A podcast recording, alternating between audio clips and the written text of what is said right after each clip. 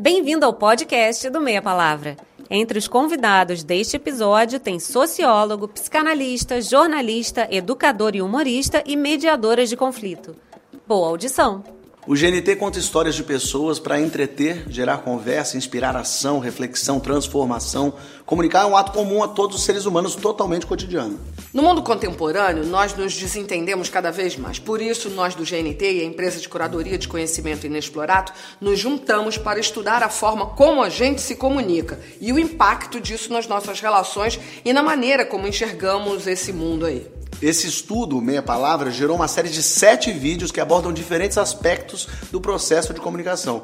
A gente falou nos últimos seis encontros de algumas ilusões de comunicação. Em resumo, enquanto a gente acha que está mandando super bem, sendo super claros, na verdade a gente esquece que os desentendimentos fazem total parte do processo. Você tá falando isso pra mim? Não, não. não. Ah, Nós tá, agora aqui estamos sendo claríssimos, ah, tá né? Certo, claro. Hoje a gente vai falar sobre como podemos aprender com essas ilusões para praticar mais o tal do diálogo.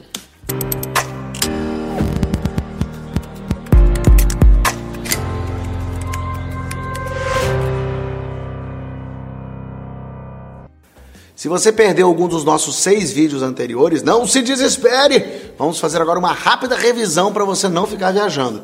Porque para entender como a gente chegou até aqui, é necessário saber quais ilusões acontecem e como elas se relacionam.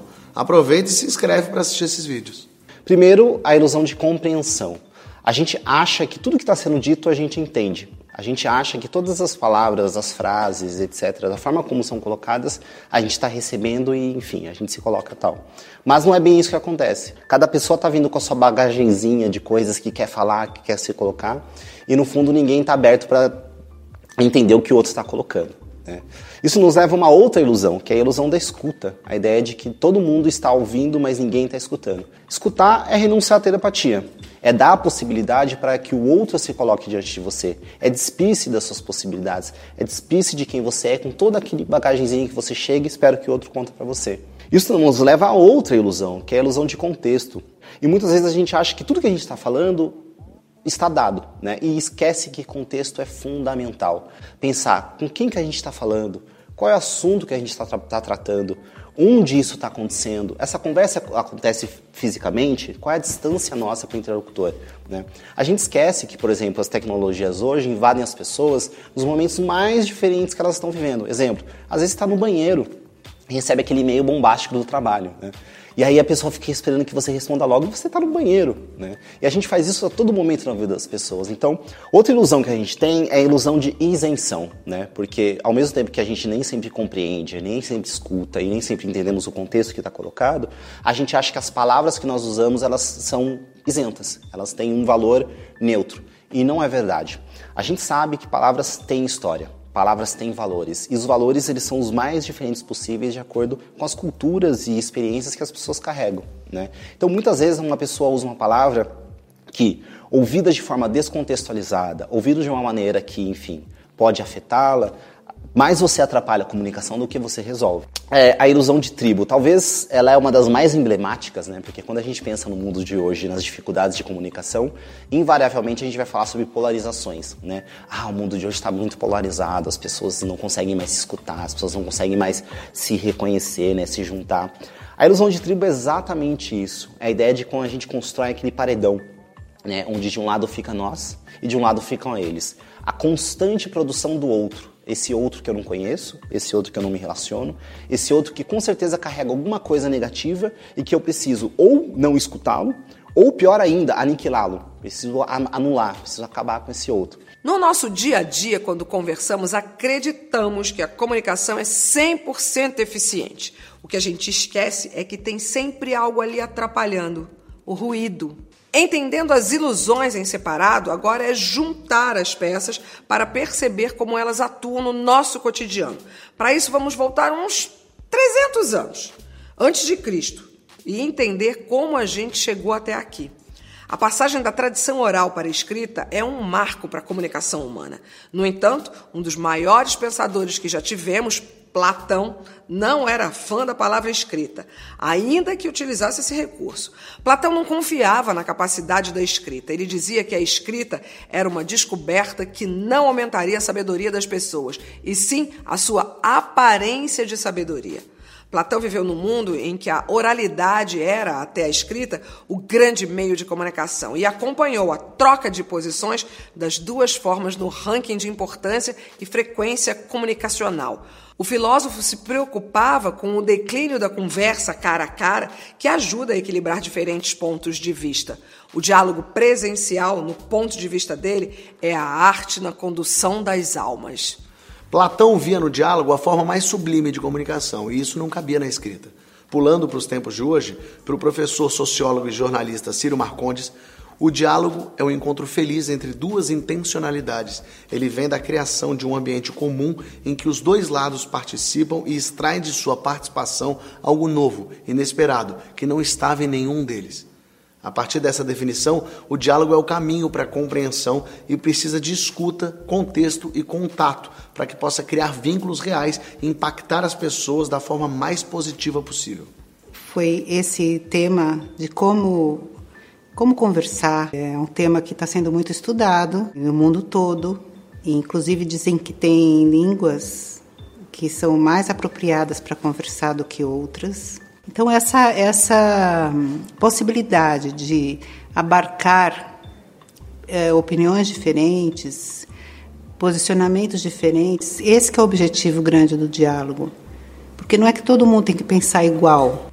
E, e a gente saber a diferença, como diferente a pessoa está pensando, isso pode enriquecer a nossa própria, o nosso próprio pensamento. Agora, imagina muitas pessoas conversando a respeito de uma, uma realidade que está todo mundo observando, e eu posso dizer, o outro pode dizer, o outro pode dizer, o outro pode dizer. Então, quer dizer que a gente tem uma possibilidade de olhar para a mesma realidade de uma maneira muito mais ampla e entender da onde a pessoa está vendo aquela realidade. Então é, é, um, é muito rico a gente poder dialogar e conversar. O diálogo reconhece que o outro é sempre o outro e que por isso, na troca, sempre existirá mais de uma intenção. Nesse sentido, a alteridade é o componente fundamental para o diálogo. Por alteridade, entendemos a natureza ou condição do que é do outro, do que é distinto de nós. Para que o encontro entre as partes presentes num diálogo seja feliz, é preciso criar um ambiente comum em que se encontrem intenções, espaço de interseção e de acolhimento. Do diálogo nasce sempre algo novo, inesperado, alguma coisa que não estava em nenhuma das partes. O diálogo é um meio para a evolução conjunta e a criação de uma nova perspectiva. É, nós somos seres no tempo e a nossa experiência com a linguagem está atravessada pelo tempo. Né? Então, uh, é, velocidade, aceleração, interrupção e pausa são elementos que compõem a experiência do, do diálogo. A avaliar quando é o momento de passar a palavra, quando é o momento de eh, tomar a palavra, quando é o momento de eh, fazer com que a palavra se adense ou que ela se dilua. Eh, isso faz parte do laço com o outro. Então a gente pode dizer assim que a qualidade do nosso laço com o outro depende de como a gente cuida da conversa, de como a gente cuida do diálogo. Em geral, a gente olha para assim a linguagem, para o diálogo e a gente pensa assim, todo mundo já sabe, né? É, todo mundo sabe falar. Uh, e, e, e, por isso também a gente acaba indo para a ideia de que uh, não dá para aprender, não dá para melhorar, não dá para se aperfeiçoar. Como é que a gente como é que a gente entra melhor no diálogo? Observando, escutando outros diálogos, né? diálogos mais ricos, diálogos mais intrincados, mais complexos. Isso tudo faria, faria parte assim de uma de, uma, de um modelo ideal, de uma formação para a escuta. É que hoje a gente tem isso. Infelizmente, nossas escolas são lugares de silêncio. Eu tenho uma comadre que sempre diz: você quer estar certa ou ser feliz? Você já parou para pensar como é que você entra numa conversa? Pensando em Platão, que tinha um pezinho atrás com a escrita, imagina se ele visse o clima de mil trutas e mil tretas que é a nossa comunicação via WhatsApp e Facebook. É importante termos em mente que a escrita não é boa nem ruim, tampouco a tecnologia que lhe dá outro alcance. O que nos falta, na verdade, é equilíbrio no uso de cada meio. Assumirmos que a comunicação não é fácil e exige empenho. Já disseram que a atenção é a forma mais rara de generosidade. É sempre bom lembrar que a comunicação começa com atenção. É você estar genuinamente disposto e consciente a participar do diálogo com outra pessoa.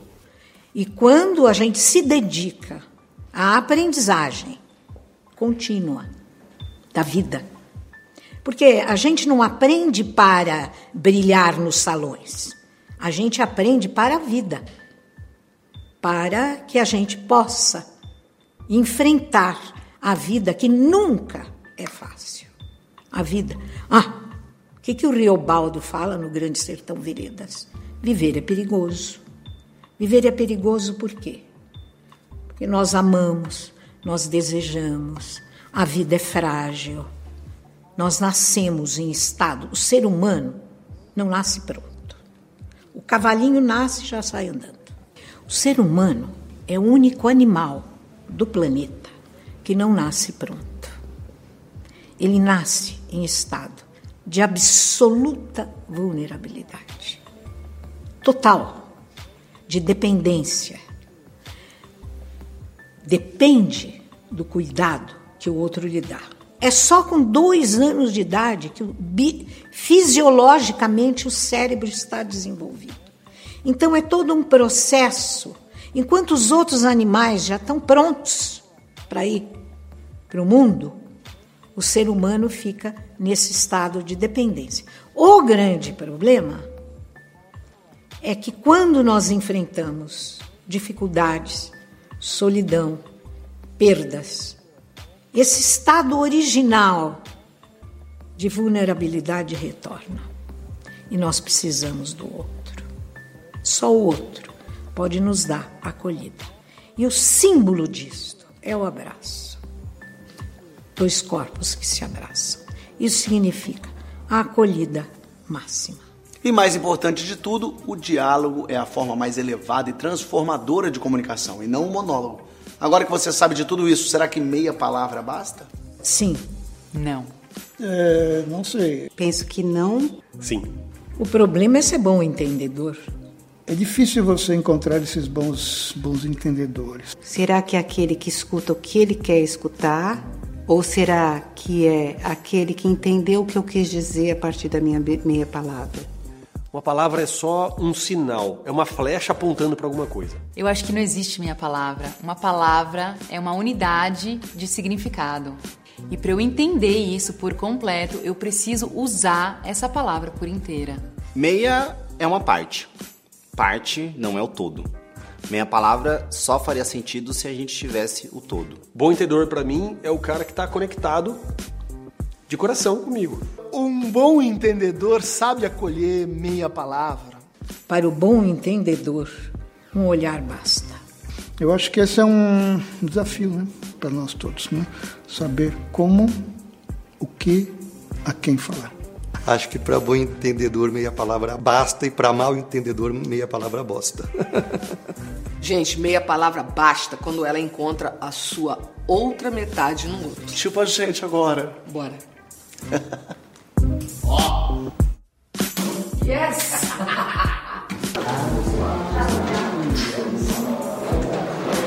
Saiu. Reais.